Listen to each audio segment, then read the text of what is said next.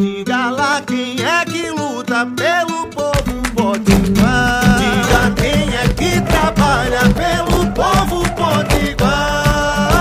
Ela é a cara do povo da gente que levanta cedo, que trabalha muito e luta sem medo. Coração que não se cansa.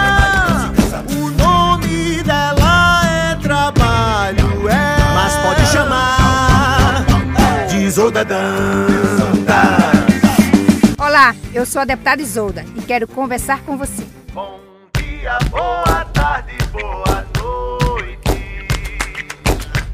Oi, oi pessoal, nós estamos aqui, acabou, são mais de 6, 18 horas, a gente terminou a primeira sessão da CPI da Arena.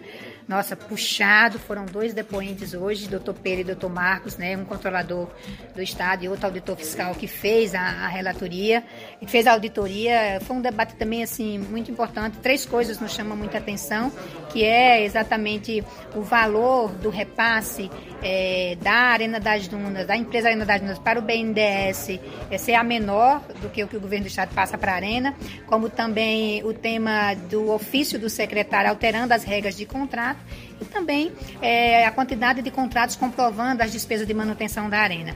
A gente acompanhou também aqui algo muito assim significativo foi o controlador dizer que a Arena é, não enviou a, a, documentação para a auditoria. Nós, inclusive, solicitamos aqui a doutor Pedro que nos enviasse quais foram os documentos que a, a, a empresa não enviou para que a CPI possa solicitar, porque por obrigação vai ter que, que ser encaminhada aqui a CPI.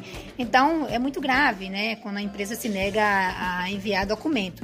O mais também teve uma tentativa de politização do debate aqui, mas a gente tentou puxar para o, fa o, o fato determinado, que é o contrato da Arena, e dizer quanto que é de responsabilidade a gente fiscalizar um contrato que envolve 1 bilhão 199 milhões. Pois é, mas terça-feira vai ser convocada a empresa Arena das Dunas.